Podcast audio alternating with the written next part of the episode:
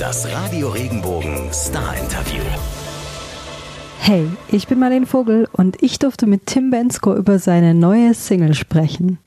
Die heißt Das Leben wieder lieben und klingt so. Und es ist alles so wie früher, als es anfing, weil die Nächte wieder so schön lang sind. Da ist was in der Luft. Ja, so schöne Geschichten vom Miteinander erzählen. Das kann er nicht nur in seinem neuen Song, sondern auch im Interview. Da hat er einiges Unterhaltsames rausgehauen, wie etwa die Story von einem sicher unvergesslichen Abend bei einer Preisverleihung. da gab es halt eine richtige Bar. Ich hatte ja meinen Preis, das war eigentlich, das war ja erledigt. Ich war da ja eigentlich, es war Freizeit. Und diese Veranstaltung ging los und ich war wirklich einfach, ich konnte meinen Namen nicht mehr sagen. Außerdem erfahrt ihr, in welcher Situation er sich mal eben wie Tom Cruise gefühlt hat und wo ihm kurz vor knapp die letzten Zeilen vom neuen Song eingefallen sind. Los geht's. Tim, Hallöchen. wie schön, dass du da bist. Äh, danke für die Einladung. Wie geht's dir? Du standest gestern noch auf der Bühne. Wie fit bist du heute? Erstaunlich fit, muss ich sagen. Ähm, ich habe nicht gefeiert, ja, das muss man immer dazu sagen. Aber wir haben wirklich, es war ein sehr intensives Konzert, weil das mit Orchester war und wir da am Tag davor bis in die Nacht geprobt haben. Und auch das Konzert an sich irgendwie zweieinhalb Stunden ging bis in die Nacht. Und äh, genau, ich war sehr spät im Bett und bin sehr früh aufgestanden, weil ich heute schon den ganzen Tag unterwegs bin und Radios besuche. Aber es, äh, ich bin gut drauf, ist gut. Sehr schön. Wir freuen uns, dass du da bist. Und ich könnte mir vorstellen, gestern hast du bestimmt auch deine neue Single gespielt. Oh ja. Das Leben wieder lieben. Ich habe sie gehört und dachte mir, eine total tanzbare, positive Nummer, so eine Ode ans Miteinander. Dass man das mal über einen Song von mir sagen würde. Aber es war nicht zu rechnen. Du, Zeiten ändern sich, gell? Aus welchem Gefühl heraus ist der Song entstanden? Ja, tatsächlich so aus diesem Gefühl, das, das Zusammenkommen abzufeiern. Also da ist ja die Zeile drin, alles ist besser unter Freunden. Und das wollte ich einfach, dass der Song das irgendwie transportiert. Und lustigerweise, ich habe den eigentlich schon vor einem Jahr geschrieben. Der hatte der ein bisschen ein anderes Thema. Ich habe aber immer so gedacht, so das, ne, die Musik ist da so positiv und irgendwie klingt fast so, als würde sie schon was feiern, ohne dass da irgendwie ein Text dabei ist. Und deshalb habe ich die ganze Zeit gedacht, ich muss das irgendwie umschreiben. Und jetzt habe ich es endlich getroffen. Der, der Song feiert ja diesen Zustand, dieses Zusammensein, was uns ja ganz lange verwehrt blieb. Wie hast du jetzt die, die letzten zwei, gefühlt schon mehr Jahre Ja. beobachtet und erlebt? Ja, es ist ähm, positiv und negativ. Ähm, negativ natürlich, weil das jetzt, Musik ist ja nicht nur mein Beruf, sondern vor allem erstmal meine Leidenschaft. Und es ging ja alles so kurz vor unserer Tour los 2020 und ne, das dann abzusagen und dann auch schon so ein bisschen zu spüren, dass man eben wahrscheinlich die Tour zu dem Album, das davor rauskam, einfach nie spielen wird. Das ist schon ein bisschen bitter und auch ein bisschen ja, schade, weil ich glaube, die Songs vom letzten Album es eigentlich verdient gehabt hätten. Aber gleichzeitig habe ich es auch total genossen, mal so lange zu Hause zu sein und ich bin ja auch Vater geworden. Das hat sich alles total gefügt. Einfach ne, also wann hat man den Luxus, während der Schwangerschaft die ganze Zeit zu Hause zu sein, als werdender Vater und auch das erste Jahr die ganze Zeit zu Hause zu sein und das total genießen zu können. Und das hat es für mich total, also war mega. Dann ko konntest du dem Ganzen noch was Positives für dich persönlich abgewinnen. Voll. Also ne, wie gesagt, ich will jetzt nicht so tun, als wenn alles andere nicht da gewesen wäre. Das hat äh, mich trotzdem irgendwie belastet, aber wie gesagt, den Luxus, den ich jetzt dadurch hatte, die Zeit mit der Familie zu genießen, ähm, dafür war es auf jeden Fall super gut. Und irgendwie habe ich auch das Gefühl, dass es, oder zumindest die Hoffnung, dass es auch ein bisschen dazu führt, dass man ja vieles ein bisschen mehr zu würdigen weiß. Also auch das Zusammenkommen mit der Familie, so mit den Eltern und so, ne, wo man immer mal gerne mal einmal die Woche telefoniert hat, habe ich so das Gefühl, dass man jetzt viel lieber sich dann doch mal die Mühe macht und die Stunde dahin fährt. Und das finde ich eigentlich ganz schön. Das ist auch eigentlich das, worum es in dem Song geht. Das, das hat mit Corona eigentlich nichts zu tun. Das hat sich ja die ganze Zeit schon dahin entwickelt, dass wir lieber alles irgendwie digital abfrühstücken. So. Und äh, keine Ahnung, es fängt an bei Essen lieber bestellen, als zusammen essen zu gehen, bei äh, wir streamen jeweils an verschiedenen Orten irgendeine Sendung und chatten währenddessen. Oder keine Ahnung, früher kamen dann irgendwie noch Leute vorbei und haben mit mir Fußball geguckt und jetzt chattet man dann einfach währenddessen. Und ähm, irgendwie haben wir doch jetzt gemerkt, die letzten beiden Jahre, das wollen wir eigentlich nicht, weil wir es jetzt ja in extrem erlebt haben. So, und Ja. ich hoffe, dass wir uns das irgendwie erhalten und das mehr zu schätzen wissen, dass wir die Freiheit haben, uns zu begegnen. Das hoffe ich auch, das hoffe ich auch. Du hast gerade gesagt, ein Punkt, den du genannt hast, wir streamen lieber als ins Kino zu gehen. Welche Art von Film lockt dich ins Kino? Oh, das ist, da bin, das ist richtig schlimm mit mir. Ja. Tatsächlich, da bin ich total der Blockbuster-Typ. Ich gucke im Kino, Kino nur Sachen, von denen ich davon ausgehe, dass die einfach bildgewaltig sind. Ich habe gerade erst Jurassic Park gesehen, den ich nicht so gut fand, aber Top Gun, boah, mega. ich habe lustigerweise gestern vor meinem Konzert, was an sich schon aufregend genug war, noch einen Rundflug gemacht, weil sich herausstellte, dass der Vater von meinem Keyboarder äh, fliegen kann und ein Flugzeug hat, also so ein ganz kleines Mini-Flugzeug. Da habe ich mich ein bisschen wie Tom Cruise gefühlt. In diesem kleinen Ding. Es war sehr aufregend. So schnell kann es gehen. Der Song Das Leben wieder lieben ist ja besonders schnell auf die Welt gekommen quasi. Kannst du uns da nochmal mitnehmen, wie das alles ablief? Also wie gesagt, also ursprünglich die erste Version davon habe ich letztes Jahr irgendwann im Sommer geschrieben. Und dann lag das so eine Weile rum und dann habe ich jetzt mal so Anfang des Jahres so mal alle Songs, die ich geschrieben habe, die letzten beiden Jahre mal durchgehört und mal geguckt, wie ist eigentlich so der Stand. Und dann den Song gehört und dann gedacht, ja, das ist ja super geil. Das ist jetzt irgendwie unsere Single, mit der wir jetzt mal irgendwie rauskommen müssen. Und dann habe ich aber gleichzeitig gedacht, ja, der muss, äh, muss ich aber irgendwie nochmal ran. Und dann habe ich daran die ganze Zeit so rumgedoktert und dann kamen halt irgendwann auch so Bandproben für so die Sommer oben erst und ich wollte unbedingt den Song da auch schon spielen. Und der Song wurde und wurde nicht fertig. Und das Ende vom Lied war dann wirklich, dass ich am letzten Probentag, also eigentlich bei der Generalprobe quasi, auf dem Weg dahin, habe ich mir noch schnell die Haare schneiden lassen. Da sind mir die letzten beiden Zeilen eingefallen.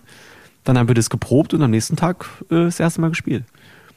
Und lustigerweise, ich habe bis dahin keine Sekunde darüber nachgedacht, dass der Text sich auch irgendwie auf so Live-Konzerte übertragen ließe. Und ich singe das da halt das erste Mal vor den Leuten. Ich hatte ja auch keine Zeit darüber nachzudenken, weil das ja alles so schnell ging.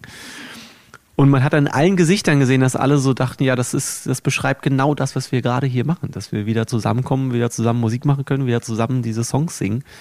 Und man, also hat es jetzt nicht nur da, das war ja im Mai, also auch jetzt bei allen Konzerten danach, man merkt es den Leuten einfach so doll an, wie sehr sie das genießen, dass man das wieder haben kann. So. Und wie sehr man auch einfach ausgehungert war nach dieser Ja. Zeit. Ne? Du hast es vorhin schon gesagt, du hoffst, dass das so, was man während der Pandemie gelernt hat, sich so ein bisschen beibehalten kann. Wie schön es ist, die Familie zu treffen und so. Und jetzt dürft ihr nach all dieser Zeit, dieser Dürreperiode wieder live spielen. Hast du für dich jetzt irgendwie eine andere Herangehensweise bei Konzerten? Ich weiß es nicht. Also es ist, also ich habe, das klingt jetzt immer so, als hätte man das vorher immer einfach so weggespielt. Ne? Das ist natürlich nicht so. Ich habe das vorher auch schon total genossen, ähm, weil ich das tatsächlich auch jetzt nach elf, doch nach elf Jahren immer noch nicht so richtig begreifen kann, dass ich das machen darf und dass ich das immer noch machen darf. Aber na klar, das jetzt irgendwie nochmal so eine extra Note, weil man noch immer nicht so richtig weiß, wie lange man das jetzt noch machen darf. Ja, wird es wieder irgendwie plötzlich untersagt oder eingeschränkt. Und das, ich habe das Gefühl, es schwingt immer mit. Und wir haben jetzt auch schon wirklich einiges gespielt. Ähm, und es schwingt irgendwie immer mit. Jetzt haben wir ja gerade auch noch mit Orchester gespielt. Das ist ja dann doppelt absurd. Ich habe gestern die ganze Zeit auf der Bühne gedacht, dass jetzt mal unabhängig von Musik wäre, das, was wir hier gerade machen auf der Bühne, wäre eine ganze Zeit einfach grundsätzlich verboten gewesen. einfach, dass so viele Menschen auf einem Haufen sind. So mit meiner Ja, Band, das Haushalte ging, ginge ja fast noch so, aber also ich weiß gar nicht, wie viele Leute das waren, aber mindestens 30 Leute in dem Orchester gewesen. Ja, irgendwie, keine Ahnung, ich habe das Gefühl, man genießt das einfach noch mal ein bisschen mehr. Und gleichzeitig bin ich auch irgendwie viel gelassener bei allem. Weiß ich auch nicht warum. Deshalb macht es auch noch mal mehr Spaß, weil ich einfach irgendwie, irgendwie kann ich das alles viel mehr genießen. Ich glaube, manchmal kommt es ja gar nicht um, äh, unbedingt drauf an, warum das jetzt gerade so ist. Ne? Ja, ja. Wenn du gelassener sein kannst, ist doch cool. Ja, es ist wahrscheinlich einfach das, die 40, die anklopft bei mir. Ich weiß, man sieht es mir nicht an, aber es ist wirklich, es ist wahr. Ich werde bald 40. Machst du dir Sorgen? Nein, gar nicht. 40? Nein, nein, nein. Nein, das, das hoffe ich doch. ich würde gerne noch mit dir ein bisschen auf die Lyrics schauen vom Mhm. Und du singst, auch wenn ich mich verändert habe, die Welt zu retten ist immer noch der Plan. Das ist die Zeit, die mir beim Friseur eingefallen ist. Herrlich, mega. ähm, und natürlich ja eine Referenz zu nur noch kurz die Welt Ja, retten. ich liebe Anspielungen auf eigene Songs. Ähm. darf man eigentlich nie machen. Darf man nicht machen, wieso? Ja, das. Also bei Weltrennen kann man das, glaube ich, schon machen, weil das ist ja einer. Also da bin ich wirklich, bin mir ganz sicher, dass sehr viele Menschen den kennen. Aber das würde ich jetzt wirklich nicht mit jedem Song machen. Also das ist wahrscheinlich der einzige, wo ich das machen würde. Bei Hoch zum Beispiel würde ich das noch nicht machen. Vielleicht, wenn ich in fünf Jahren das Gefühl habe, es ist immer noch so, dass die Leute den so abfeiern, wie sie das gerade immer noch tun, dann ja, aber Weltrennen ist irgendwie besonderes Liedchen. Mhm, es war ja auch dein Durchbruch, ne? Das, äh, den darf man dann schon gerne nochmal erwähnen, finde ich. Aber Äh, für mich geht es halt tatsächlich nicht nur darum, irgendwie auf, auf äh, Weltretten anzuspielen, sondern was ich eigentlich sagen wollte, war so ein bisschen so die Erinnerung an die eigenen Ideale, so dass man doch mal sich so dran erinnert, früher, als man ein bisschen jünger war. Da ging es doch auch, dass man irgendwie Ideale hatte und ein bisschen entspannt war. Und dass man eher versucht, sich so dieses Gefühl zurückzuholen. So. Schaust du gerne zurück auf diese Zeit? Meinst du auf die Weltrettenzeit oder auf die. Äh, Oder auch gerne auf die Zeit, auf die ideale Zeit? Ich weiß nicht, ob sie sich unterscheiden. ich bin tatsächlich nicht so der Zurückgucker. Also ich erinnere mich da tatsächlich total gerne dran, aber ich bin jetzt nicht, äh, schaue eigentlich immer gerne nach vorn. So. Genau, sonst endet man immer so, dass man irgendwie nur noch irgendwann Geschichten von früher erzählt. Ich habe so das Gefühl, es kommt irgendwann immer der Punkt im Leben, wo man anfängt, nur noch von, von also alte Geschichten zu erzählen und nicht mehr zu erzählen, was man so vorhat. Und keine neuen mehr zu schreiben. Genau, wenn, das genau. Ja schade. wenn du ja. nur noch zurückblickst, ist irgendwann doof, aber ja, der klar, also ne, gerade jetzt so die ersten zwei, drei Jahre, es ist ja so im Flug irgendwie alles an mir vorbeigezogen. Und gleichzeitig habe ich es aber auch total genossen. Ähm, und da gibt's, es gibt ja mittlerweile so viele absurde Geschichten, Dinge, die mir oder uns passiert sind. Ähm, Welche zum Beispiel? ach, keine, ich habe letztens erst wieder, das ist mir das wieder eingefallen, dass ich beim beim äh, MTV, bei den MTV Europe Music Awards, ähm, ne, habe ich einen Preis gewonnen, wie auch immer das dazu kam, weiß ich nicht. Ich habe den auch nicht bekommen. Also ich bin da hin und dachte, okay, kriegt den hier irgendwo? Und es hieß auch irgendwie, ich krieg meinen auf dem roten Teppich, weil das ja so eine internationale Veranstaltung ist und da wird der Deutsche natürlich irgendwie dann so am Eingang abgefrühstückt, obwohl das in Frankfurt war. Da war aber mein Preis nicht da. Den habe ich, glaube ich, zwei Jahre später bekommen. Aber nur, weil ich da eine Connection hatte. Aber das ist wirklich mir erst Jahre später quasi äh, zugetragen worden, dass Kim Kardashian quasi so einen Meter vor mir saß. So. Das war für mich erstmal irgendwie, fand ich schon mal ganz lustig. Das war an sich auch ganz lustig, weil bei deutschen Preisverleihungen, das ist immer alles ein bisschen steifer, sage ich jetzt mal. Da gab es halt eine richtige Bar. Ja, und ich, also ich trinke jetzt gar keinen Alkohol mehr, aber ähm, da, ich hatte ja meinen Preis, das war eigentlich, das war erledigt. Ich war da ja eigentlich, es war Freizeit. So, und an dieser Bar gab es alles. Und diese Veranstaltung ging los und ich war wirklich einfach, ich konnte meinen Namen nicht mehr sagen. Ja? Und dann, dann, das klingt jetzt so, als wenn ich da, als wenn ich so ein Druffi wäre, was ich wirklich ja gar nicht bin, ne? aber dann, ne, dann ging das so los und es war wirklich unglaublich, was da passiert ist. Die Veranstaltung war wirklich Wahnsinn. Also unglaubliche Geschwindigkeit, nur Weltstars. Das war richtig krass. Und dann ist mir eingefallen, ich muss in der Pause davor ein Interview geben. Mit Lena zusammen. Ich kann das allen empfehlen. Jetzt ist es so lange her, das kann man sich jetzt mal angucken, das mal zu googeln. Tim Bensko, MTV Europe Music Awards. Ich habe ihr gesagt, sie soll bitte sprechen. Und habe versucht, nichts zu sagen. Aber wie es dann so ist, wenn man ein bisschen angetrunken ist, wenn man sich vornimmt, nichts zu sagen, nicht das funktioniert. nicht. Das ist eine Katastrophe. Ja, dann habe ich dann noch David Hasselhoff getroffen, der ein Astronautenkostüm anhatte. Das sind jetzt nur Highlights von dieser einen Veranstaltung. Ähm, und dann das Allerbeste war, dann sind wir danach auf so einer Aftershow-Party gewesen. Und dann gab es da nochmal so einen extra Bereich für die Preisträger, was ich ja irgendwie war. So. Und das war mit so einer roten Kordel abgesperrt und daneben standen halt so amerikanische Riesenschränke, die Miley Cyrus bewacht haben und alle anderen, die da so mit drin waren. Ich da mit meinem Manager, wir sind da einfach so hinmarschiert. Also so zwei so Lappen, ja. Und wir haben einfach unsere alte Masche angewendet, einfach selbstbewusst so zu tun, als müsste das so sein. Der ist wirklich an diesem Schrank vorbei, zu dieser Kordel, hat die aufgemacht für mich. Ich bin da durch. Und dann haben wir da einfach zwei Stunden gesessen, haben uns nicht mehr rausgetraut, weil wir ganz sicher waren, wir kommen da nie wieder rein. und haben da einfach neben Miley Cyrus gesessen und uns dafür gefeiert, dass wir neben Miley Cyrus sitzen. Ja. Wie so kleine Schulkinder. Es klingt auf jeden Fall nach einem legendären Abend. Das ist halt, äh, eigentlich war es total langweilig, weil wir ja die ganze Zeit nur da gesessen haben. Aber ja, also jetzt so, so Jahre später blickt man zu solchen Sachen schon gerne zurück. Kann man dann auch mal schön drüber schmunzeln. Sehr schön. Meine andere Geschichte ist, die muss ich jetzt auch erzählen, es tut mir leid. Go for it. Sind die World Music Awards. Ich habe einen World Music Award. Ja, kann man auch mal googeln, wer den schon gewonnen hat. Michael Jackson, Beyoncé, alle. Ja, und ich habe auch einen World Music Award. Da sind wir dahin nach Monaco. Und ich habe vorher schon gespürt, dass das nicht mit rechten Dingen zugeht. Also, dass das eine ganz komische Veranstaltung ist und habe vorher schon gesagt, ich trete da nicht auf. Ich komme dann nur und hole diesen Preis ab weil ich irgendwie gespürt habe, irgendwas stimmt da nicht. So, und dann sind wir da gewesen so und dann hieß es dann und dann roter Teppich, ich komme dahin, niemand da. Was ich super fand, weil ich richtig Angst hatte, in Englisch ein Interview zu geben. So. Dann haben wir, waren wir da so, haben da so gewartet. Dann haben wir so auf so Bildschirmen gesehen, wie plötzlich Mariah Carey ihren Soundcheck gemacht hat, eine Stunde nachdem die Veranstaltung hätte anfangen sollen. Dann ging es irgendwann los, dann kam sie, hat es aufgetreten, Vollplayback. Und wir haben uns gefragt, warum haben wir jetzt die ganze Zeit gewartet, während sie Soundcheck macht, weil das ja, sie singt ja nicht. So. Und also um das so ein bisschen kurz zu fassen, diese Veranstaltung artete irgendwann ein bisschen aus, weil es gab quasi keinen Aufnahmeleiter, glaube ich, so nennt man das, glaube ich. Also jemand, der eigentlich so ein bisschen ja. das Ganze in der Hand hat und anleitet so und sagt, jetzt passiert das, jetzt passiert das, sondern es gab irgendwie einen Plan und dann ist das irgendwie passiert, aber es gab keinen, der irgendwie die Zügel in der Hand hatte. Und es endete damit, dass dann irgendwann um drei Uhr morgens kein Publikum mehr da war und nur noch Pamela Anderson einfach immer mal wieder auf die Bühne kam, irgendeinen Text vorgelesen hat, den eigentlich auch wieder Miley Cyrus vorlesen sollte. Die hat aber dann morgens gesagt, sie macht es nicht. Und immer hat dann einfach immer so gesagt, hier jetzt so das Land und den Preisträger. so. Und dann sind die immer auf, aufgetreten, die Leute, und haben danach ihren Preis bekommen.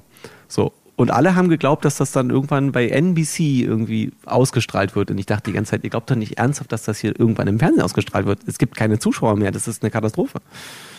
Und ähm, ja, wir sind irgendwann einfach Backstage gegangen, haben meinen Preis da rausgeholt. und waren sehr, sehr froh darüber, dass wir da nicht aufgetreten sind. Und das Lustige ist aber, es steht dann halt überall bei Wikipedia und so, der hat einen World Music Award gewonnen.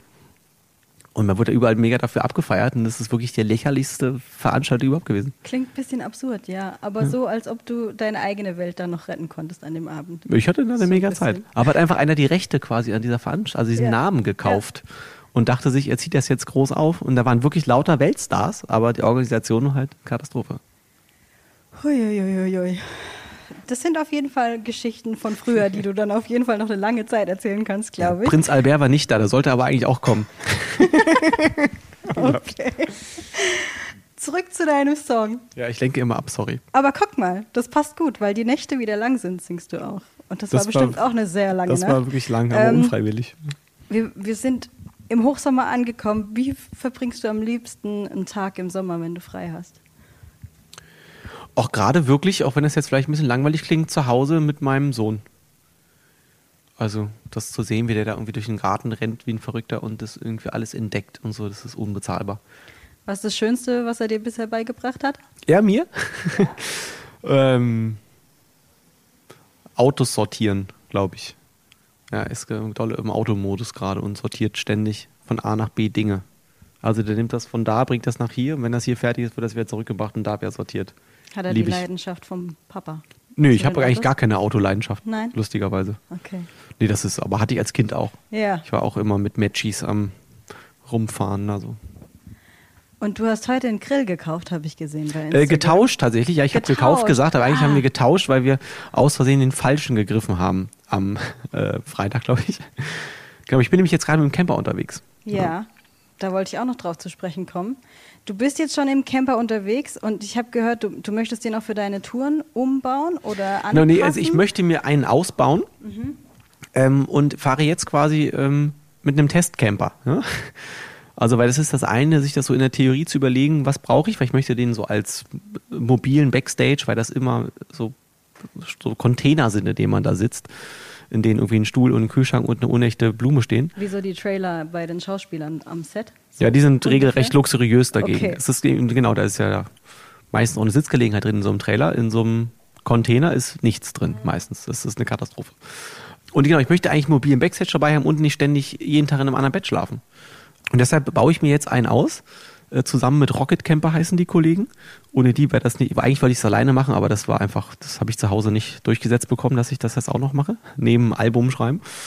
Ähm, genau, und jetzt fahre ich quasi eine Woche Testcamper und ähm, gucke, was daran gut ist und was nicht und was in meinem dann anders sein muss und so. Und äh, erstaunlicherweise liebe ich es. Ich habe selten so gut geschlafen. Ja, ist, bin Fan. Das ist ja dann wie so ein zweites Zuhause auch, oder? Voll. Wir haben ja gestern, haben wir, wie gesagt, Konzert gespielt und das war wirklich, da haben wir wirklich in dem, das war so ein, so ein Schloss, wie man sich das so vorstellt, so ein U quasi. Und wir haben, also wirklich von der Bühne, Luftlinie, 50 Meter entfernt, stand quasi mein Wohnzimmer und mein Schlafzimmer.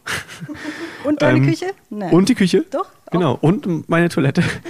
ähm, und das ist wirklich einfach, da war eine Pause auch dazwischen, ne? in einer Pause nach Hause gehen beim Konzert. Also, und danach halt auch direkt runter von der Bühne man ist direkt äh, in seinem Zuhause und kann ins Bett gehen. Äh, also ja, super gut. Bist du, wenn du in Urlaub fährst, auch so ein Camper-Typ? Doch, gar nicht. Gar nicht. Also das ist aber auch so der Klassiker, dass man mit seinen Eltern halt ständig campen war, aber so richtig zelten. Also wir hatten nie, sind, nee, doch, wir sind nie mit einem Camper unterwegs, sind immer nur so zeltmäßig in so zwei Mini-Autos nach Ungarn gefahren. so. Ähm, dann hat, kann man das ja dann immer, als Kind mag man das ja dann ewig nicht mehr. Und Zelten ist, glaube ich, auch immer noch nicht so richtig meins, weil ich diese Aufbauerei, das ist, habe ich keine Lust drauf. Ähm, also immer aufbauen und abbauen. Das ist ja dann wieder wie mit Hotels, immer rein, raus, da Koffer rein, immer. Aber so mit dem Camper, das kann ich mir schon vorstellen. Aber jetzt nur für privat in Urlaub fahren, hätte ich, würde ich mir das nicht ausbauen, weil ich, dafür kenne ich mich zu gut. Das mache ich dann nicht oft genug. Okay. Da brauchst du dann eher die Abwechslung beim Urlaub. Ja, nee, es ist dann auch so, ne, da ist man am Überlegen, ich bin ja eh viel unterwegs. Ne, da bin ich jetzt dann einfach nicht so Fan, dann immer nochmal jedes Wochenende nochmal losfahren zu müssen, wenn ich eh schon die ganze Zeit unterwegs bin. Ähm, ich. So, aber jetzt ist es so ein bisschen so, dass ich versuche, so ein bisschen das, das Schöne mit dem Nützlichen, nee, wie sagt man, also es einfach zu verbinden. Ja? Also, dass wenn ich unterwegs bin, irgendwie zum Konzert fahre, vielleicht einfach nochmal ein, zwei Tage dranhänge und mich irgendwo an den See stelle einfach. Klingt auf jeden Fall sehr schön. Und du hast gerade ein im ganz nebenbei gesagt, du hast es zu Hause nicht durchgesetzt bekommen, weil du schreibst ja auch noch an einem Album. Genau. Ähm, das heißt, der neue Song ist der Startschuss für das neue Album. Ja, eigentlich war das schon letztes Jahr kein Problem, ähm, äh, der letztes Jahr rauskam. Und dann war es aber wieder so, dass dann auch wieder diese Corona-Sache so aufkam und dann dachte ich so, das, das habe ich jetzt, möchte ich nicht. Ich möchte nicht mitten in so eine Stimmung rein ein Album machen, was für meine Verhältnisse also sehr viel positiver sein wird als, also mindestens als mein, meine ersten beiden Alben. ähm, und genau, aber jetzt dieses Jahr wird es auf jeden Fall passieren. Also ich bin in den letzten Zügen. Es gibt mehr als genug Songs. Ich hatte ja genug Zeit jetzt. Und genau, das wird die nächsten zwei, drei Wochen wird das fertig und dann hoffentlich Ende des Jahres rauskommen. Oh, schön. Das, äh, Aber ist, wenn es fertig ist, dann fange ich nochmal an, Songs zu schreiben. Und fängst du dann auch nochmal an zu zweifeln? Oder Nö. ist es dann, dann ist es fertig? Ja, nee, also es ist nur so, dass das macht schon nochmal was mit einem, wenn wirklich so der Druck, Druck weg ist. Man weiß, okay, das ist irgendwie eigentlich durch. Und dann nochmal so auf ganz entspannt nochmal so zwei, drei Songs nachliefern. Vor allem, man weiß dann ja auch, hat besser auch ein Gefühl so für das gesamte Album, so, ne? Was fehlt, was möchte man eigentlich mehr haben oder nicht. Und das ist jetzt zum ersten Mal, habe ich da so ein bisschen die Luxussituation, dass ich noch so viel Zeit habe. Weil normalerweise nimmt man sich ja so einen Zeitraum und sagt, okay, jetzt in den drei Monaten macht man das fertig und dann muss das da und da rauskommen. Und jetzt war das ja durch die letzten beiden Jahre alles so ein bisschen offen. Deshalb bin ich jetzt eigentlich quasi am Anfang des Schreibeprozesses schon fertig.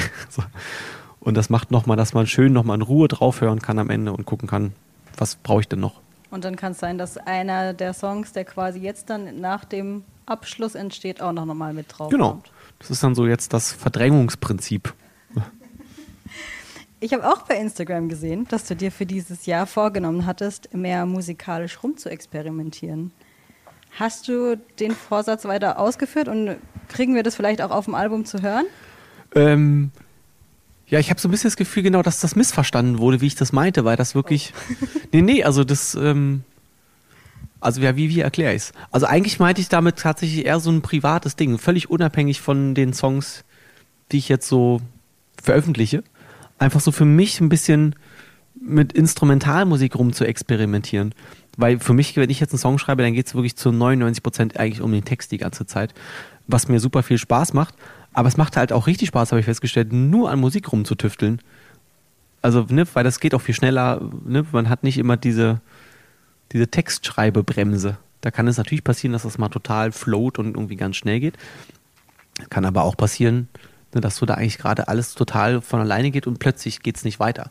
So, und deshalb habe ich da irgendwie so ein bisschen Lust entwickelt, einfach nur wieder so Ambient Musik zu machen, so, die man irgendwie so einfach mal nebenbei so vor sich hin dudeln lässt. So.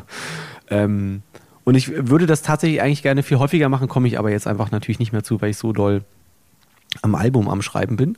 Aber lustigerweise, das äh, ist es am Ende dann doch irgendwie so halb richtig verstanden worden, obwohl ich es gar nicht so gemeint hatte, fließt das aber trotzdem irgendwie auch in meine Musik ein. Ich glaube, dass man das aber weniger auf der Platte hören wird als live. So, weil wir live tatsächlich irgendwie ohne irgendeine eine Absicht, sage ich jetzt mal, ist es irgendwie, wandelt sich es gerade so ein bisschen. Es wird viel elektronischer. Ähm, also gerade wenn man jetzt so meine ersten Songs hört, so Weltretten und sowas, ist ja alles total akustisch.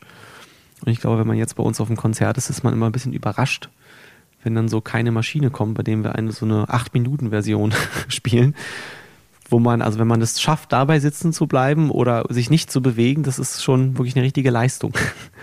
Das wollen wir mal nicht auf die Probe stellen. Ich bin mir sicher, dass das Publikum da gut mitgeht. Total. Also wir haben es ja gestern auch mit Orchester, war es ja nochmal wahnsinniger, was da los war. Ekstase. das war wirklich.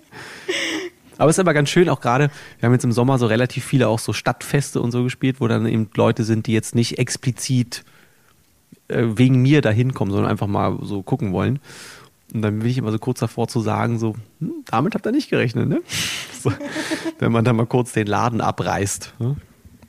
Ja, wahrscheinlich nicht, ne? Wenn, wenn, wenn sie vielleicht dich kennen, aber dann äh, noch nicht so ein breiteres Bild von dir haben, sind sie ja, ist, aber man verbindet ja eh mit Deutschpop irgendwie immer, dass das so Schmuse-Sachen sind, was irgendwie lustig ist, weil die Sachen, die im Radio laufen, ja eigentlich gar keine Schmuse-Sachen sind, also nicht nur von mir. Es werden ja eigentlich immer nur die Sachen gespielt, die irgendwie ein bisschen nach vorne gehen.